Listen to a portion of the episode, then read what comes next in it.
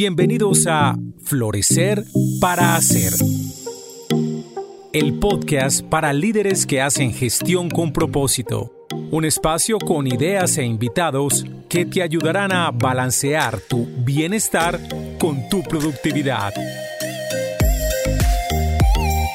Con ustedes, Tania Monroy y Ángela Peña.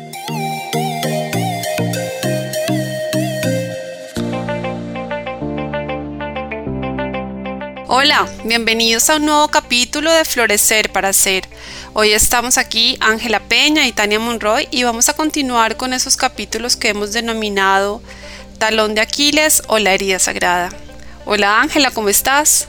Hola Tania, un gusto saludarte de nuevo con este tema tan profundo y que creo que nos genera tanta transformación también cuando lo comprendemos. Así es, me han encantado todos esos capítulos sobre autoexploración, autoconocimiento. Bueno, y hoy continuando vamos a explorar la herida sagrada de la injusticia y para ello hemos invitado a Carolina Mesa y antes de arrancar quisiera hacerles una breve presentación de Carolina.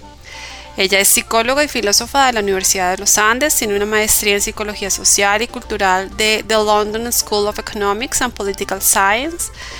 Tiene una formación en psicología sistémica y coaching existencial. Ha realizado proyectos de intervención social, como desarrollo de competencias ciudadanas para la paz y también psicosociales. Esto lo ha hecho en el sector público y privado. Es docente de cátedra y actualmente acompaña personas y grupos en procesos de exploración emocional y crecimiento personal y esto lo hace con la marca Armonía. Hola Carolina, un placer que estés con nosotras nuevamente. Bienvenida. Hola Tania, hola Ángela, qué rico estar acá, muchas gracias por esta invitación de nuevo. Caro, un placer tenerte aquí de nuevo, como dice Tania.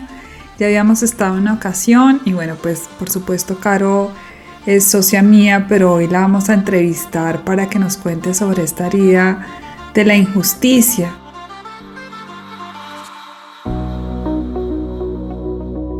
¿Qué significa que es esta herida de la injusticia y cómo se ha manifestado en tu vida? Cuéntanos un poquito de esto. Bueno, Ángela, muchas gracias por esa pregunta. A ver, les cuento un poquito. Yo creo que como para arrancar yo quisiera decir algo que en mi caso la herida de la injusticia se manifiesta de una manera como que yo hago la trazo en mi vida de una manera que en la que no encuentro propiamente un evento específico que hable de la injusticia. Es más como algo que yo siento que viene como de generación en generación en mi familia. Yo lo noto y sé que está en mí porque desde muy chiquita, la justicia siempre ha sido algo que a mí me afana, que a mí me altera, que a mí me preocupa. Mis papás dicen y mis tíos dicen que cuando yo era chiquita que me soplaba. Entonces dicen como que soplaba los cachetes y cruzaba los brazos y me ponía muy brava cuando pasaba cualquier cosa que a mí me parecía injusta. Y eso sí yo recuerdo como de chiquita que yo veía que mis tíos, por ejemplo, castigaban a mis primos por algo que a mí me parecía injusto y a mí me daba mucha rabia, mucha, mucha rabia y yo quería ir a como a, hacer justicia con ellos. Y yo siempre en la vida he tenido momentos en que he sido como muy defensora de los desvalidos, digamos, defensora de esos que yo siento que frente a quienes están siendo injustos. En mi colegio yo me acuerdo cómo protegía como a las niñas que las matoneaban, no necesariamente a mí me matoneaban, pero yo era como de las que saltaba y me daba mucha rabia cuando estaban matoneando a otra y como que siempre ha sido para mí muy grave, me ha afectado mucho cuando se falta una norma o a un acuerdo, digamos, cuando se hace un acuerdo con otro y el otro incumple ese acuerdo, a mí eso me afecta mucho, me da mucha rabia. Entonces, creo que así es como lo he ido notando en mi vida, he notado que esa herida está en mi vida. Pero como les decía, no es una herida en la que yo diga que yo trace un momento, con las heridas sagradas pasa como que uno dice, esto fue el primer momento donde esa herida se despertó. En mi caso no es tan así y en ese sentido, digamos, no es tanto una herida sagrada, sino más como una herida de linaje, como algunos lo dicen. Es una herida que viene como de generación en generación. Eso ha estado en mi familia durante mucho tiempo y, hay como historias en mi familia. Claro que yo he leído también de esa manera. Mi abuelo paterno era antioqueño y él vivía en un pueblito en Jericó, era un pueblito muy conservador ellos eran liberales y él salió un poco como desplazado por esa violencia entre liberales y conservadores y llegó a Arauca.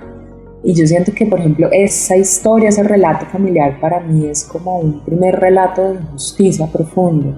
Y otro relato que es más de mi papá es, mi papá estudió en un seminario y él pues era un muy buen estudiante, quería ser cura. Y cuando llegó como ese momento ya de poder pasar como al seminario mayor, los curas le dijeron, como su papá es liberal, usted no puede ser cura. Entonces usted es muy bueno, le proponemos que se quede siendo profesor de latín. Y pues eso fue como una gran ruptura para mi papá y pues se salió, digamos, del seminario y bueno, siguió como su camino. Si ustedes le preguntan, digamos, a mis hermanos o a mis tíos, de pronto ellos tienen otra interpretación de esos dos momentos como de mis antepasados pero para mí creo que son dos momentos importantes como que constituyen esa herida de la injusticia.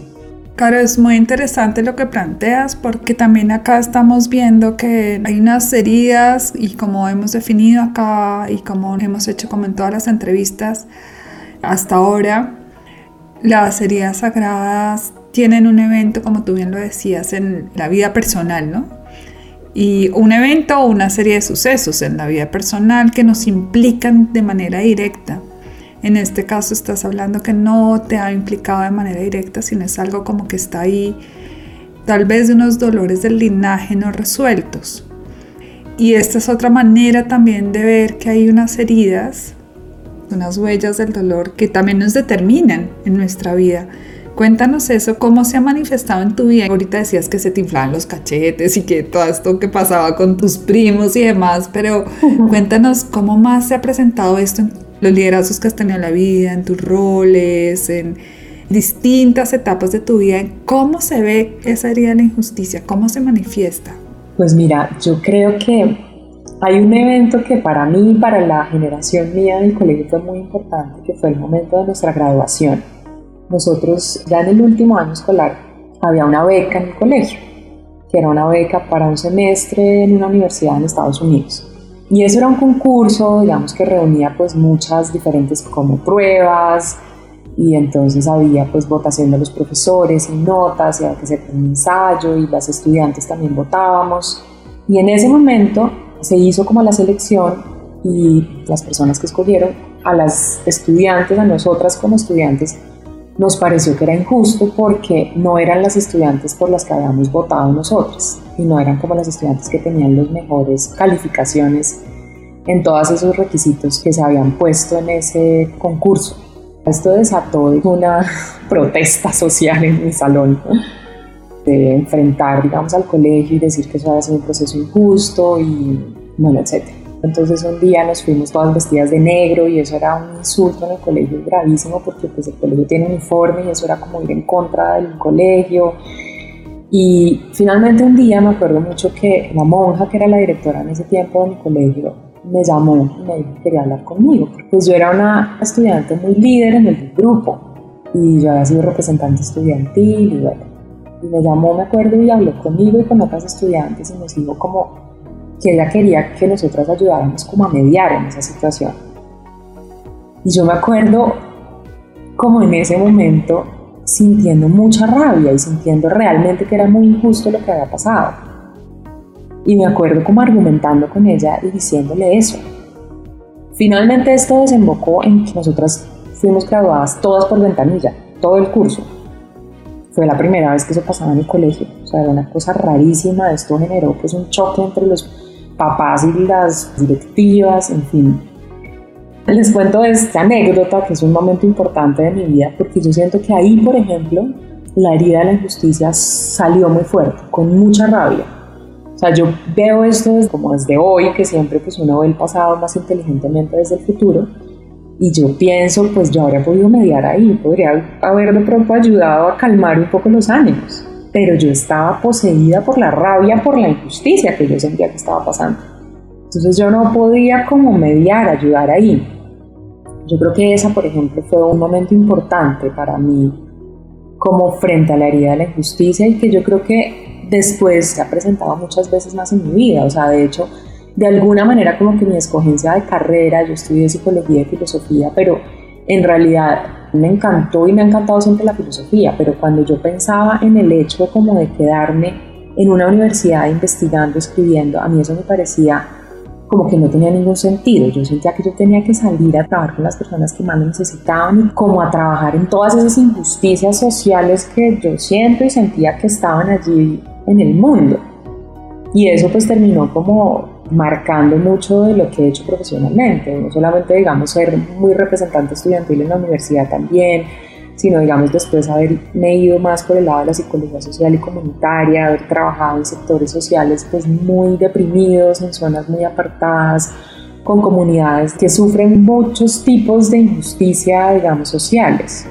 Y creo que como que esa herida ha estado allí presente en muchas de esas decisiones, en últimas decisiones laborales que ido como tomando a lo largo de la vida.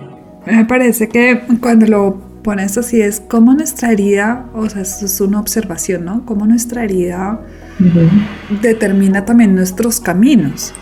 De alguna manera, en lo que tú estás planteando es justo que esa herida ha determinado mucho tu camino, tu camino profesional, lo que has decidido hacer y muy atada como una emoción, en este caso la emoción de la rabia. O sea, pareciera que esa es como la que está ahí presente en esta herida de la injusticia.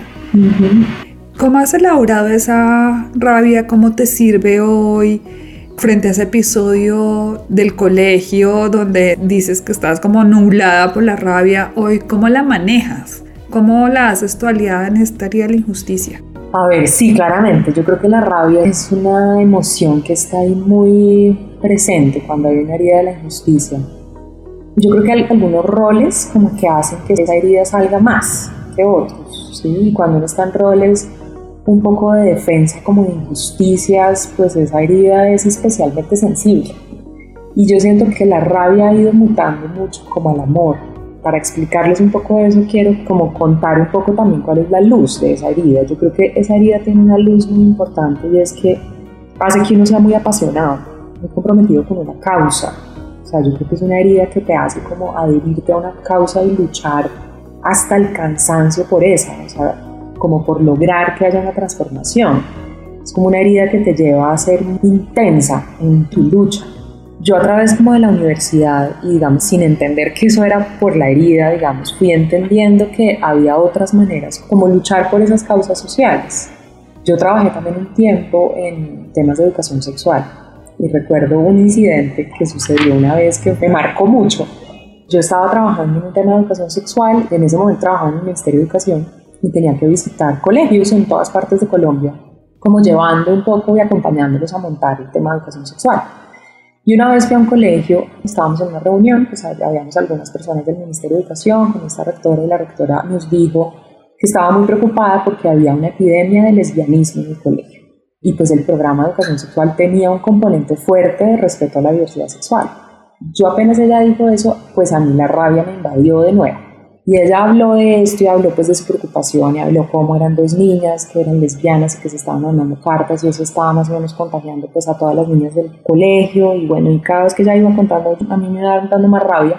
Y finalmente cuando ella paró, yo le dije algo así como, usted me está ofendiendo profundamente porque yo soy lesbiana y usted está ofendiendo pues lo que soy y esto no tiene presentación y yo más o menos le dije voy a asegurarme que este colegio lo cierren y que este, este programa no puede llegar acá y usted es la peor rectora y bueno, claramente no fue digamos un abordaje muy profesional pues yo no soy lesbiana, pero en realidad lo dije porque para mí era como la manera de defender a estas niñas. Y recuerdo mucho salir de esa reunión muy alterada, muy brava. Y pues el compañero del ministerio con el que estábamos, que es un gran amigo, como que habló conmigo y me dijo, entiendo lo que hiciste, por qué lo hiciste, pero de esta manera no nos va a ayudar. Si queremos que el programa llegue a más colegios, de esta manera solamente vamos a generar resistencia.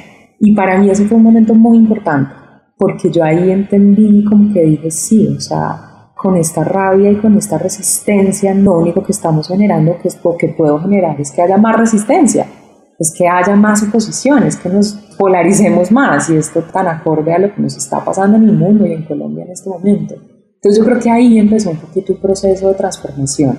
Yo empecé como a trabajar mucho en un enfoque en psicología sistémica, que es el enfoque apreciativo, que yo creo que ayuda mucho, o a mí me ayudó mucho como a entender que para uno trabajar en las causas sociales, uno puede asumir un enfoque como de capacidades con las comunidades y con las personas y ponerse en sus zapatos, tratar de entender sus puntos de vista y tratar desde ahí de construir. Pues creo que ese fue como el viraje que a mí me empezó a servir como para entender que desde esa herida y como desde esa rabia no podía como avanzar y como ir encontrando caminos distintos para avanzar. O sea, fue un acto ahí total como de conciencia al final, ¿no? Como de esta manera la rabia no me va a ser útil para mi propósito de la justicia.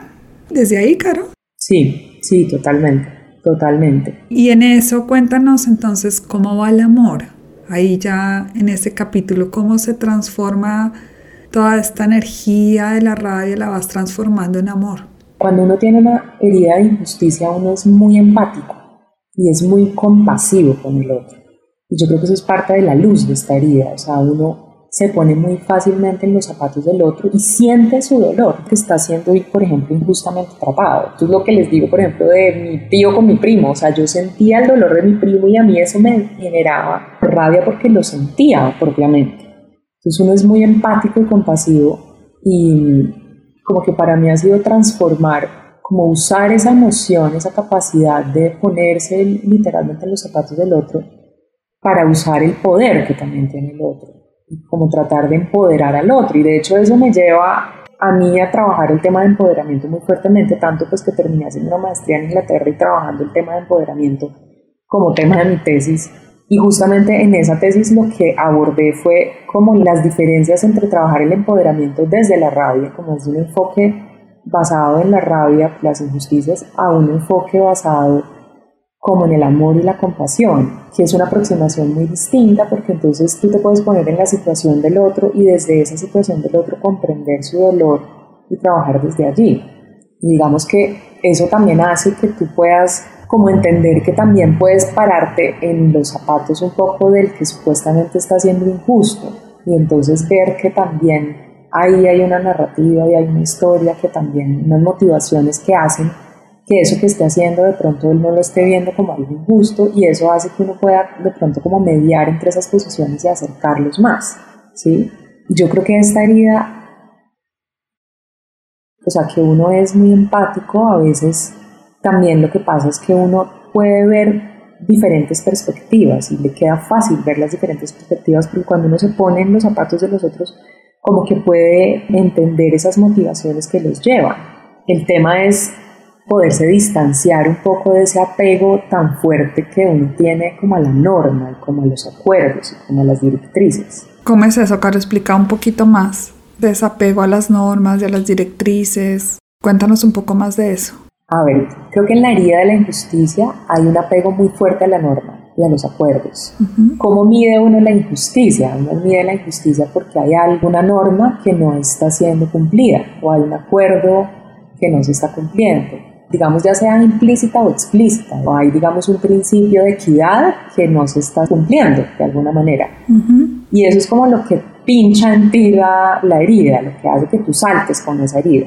Que uno tiene que estar muy atento porque ahí es donde uno puede enseguecerse cuando eso se pincha, uno puede quedar ciego y puede ser como querer hacer un tipo de justicia muy vengativa a veces o muy justiciera, como querer castigar al que está incumpliendo la norma. Y ahora, digamos, hablando en parte, creo que también por eso como que en algún momento de mi vida estudié un poco también de justicias, por ejemplo, transicionales o dos tipos de justicias menos castigadores que nos ayudan como a entender las diferentes posiciones y nos ayudan a entender, por ejemplo, que a veces cuando la persona que no cumple la norma pues no la cumplió porque había allí algunas situaciones que lo llevaban a no hacerlo, porque había como atenuantes, como que esta herida puede hacer que uno vea el mundo muy en blancos y negros. Entonces parte como del abordaje o yo creo que del reconciliarse con esa herida es ir viendo el mundo como más en grises. ¿Cómo sería operar bajo el 100% de la luz de esta herida? Qué bonita pregunta.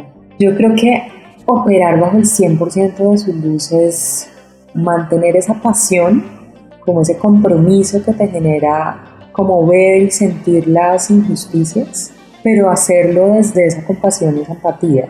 Pienso, por ejemplo, en la Madre Teresa de Calcuta o en Gandhi, o sea, creo que son personas que si uno rastreara podría ser que tuvieran una herida de la injusticia fuerte, pero deciden cómo seguir un camino no violento, como seguir un camino de reconciliación, como si luchando por una causa, pero tratando de hacer que el otro entienda como la posición un poco de, los que están siendo injustamente tratados, como que cuando está en su luz puede ser muy útil para ayudar a acercar esas dos visiones, de alguna manera. O sea, yo creo que cuando uno tiene la herida de la justicia, desde la luz, por ejemplo, uno puede ser un gran mediador. Y de hecho pienso en mí misma y yo trabajé como durante seis años en mediación de conflictos, en apoyo psicológico para procesos de mediación. Y yo creo que por eso también era buena haciéndolo, porque podía como entender cada uno porque se estaba sintiendo tan injustamente tratado por el otro y podía como devolver eso y ayudarlos a acercarse, como en esas posiciones, ¿sí? Como que uno puede ayudar a ver diferentes perspectivas, si uno está ahí como desde su luz. Yo creo que uno puede ayudar mucho como a generar ambientes democráticos, como donde realmente la voz de todos salgan al escenario, donde no sea solamente la voz de unos con poder, sino que la voz de las personas que no tienen poder emerjan eso si uno, digamos, la trabaja como desde su luz. Wow, creo que necesitamos mucho de la luz de esta herida en estos tiempos planetarios. Exacto. Es muy profundo lo que estás diciendo, como esta voz de la democracia y todo realmente profunda. Nos da mucho para pensar qué aprendizajes nos deja esta herida, ni siquiera porque la tengamos o no, mucho puede ser que no la tengamos, pero sí nos genera como un aprendizaje sobre cómo nos paramos frente a las injusticias de la vida que finalmente ahí están, existen. Muchas gracias a ambas. Me encanta como que podamos ver la luz de esta herida. Yo creo que es una herida que tiene sombras muy profundas y que si no se trabaja puede ser muy violenta desde su sombra, desde esa rabia, pero que si se trabaja puede ayudar mucho como a transformaciones importantes pues entre nosotros, los seres humanos la verdad muy interesante y muchísimas gracias Carolina, porque para mí, por ejemplo, fue muy claro como todo el proceso y todo el camino, o sea, tu historia de descubrir como la herida, darte cuenta de qué manera fue tu posición al principio, digamos, de la vida con esa herida, pero después como ver, también seguías, como decía Ángela, tomando decisiones y escogiendo cosas como decidir hacer algo sobre empoderamiento, como comprender más esa herida para actuar desde otra perspectiva. Y ahora que terminas mostrándonos esa luz, como de ser un puente o de ser conexión entre puntos de vista diferentes, pensamientos diferentes, de verdad muy valioso. Entonces, muchísimas gracias. Para mí fue muy claro como entender la herida, entender cómo se va transformando esta herida, para hacerlo, digamos, desde una manera mucho más luminosa. Y bueno, como siempre, un placer escucharlas y aprender de ustedes. Gracias, Tania. Gracias, Cara. Chao, que estén bien. Nos vemos en el próximo capítulo. Chao. Chao. Hasta este momento, Florecer para Hacer. El podcast para profesionales que hacen gestión con propósito un espacio con ideas e invitados que te ayudarán a balancear tu bienestar y tu productividad.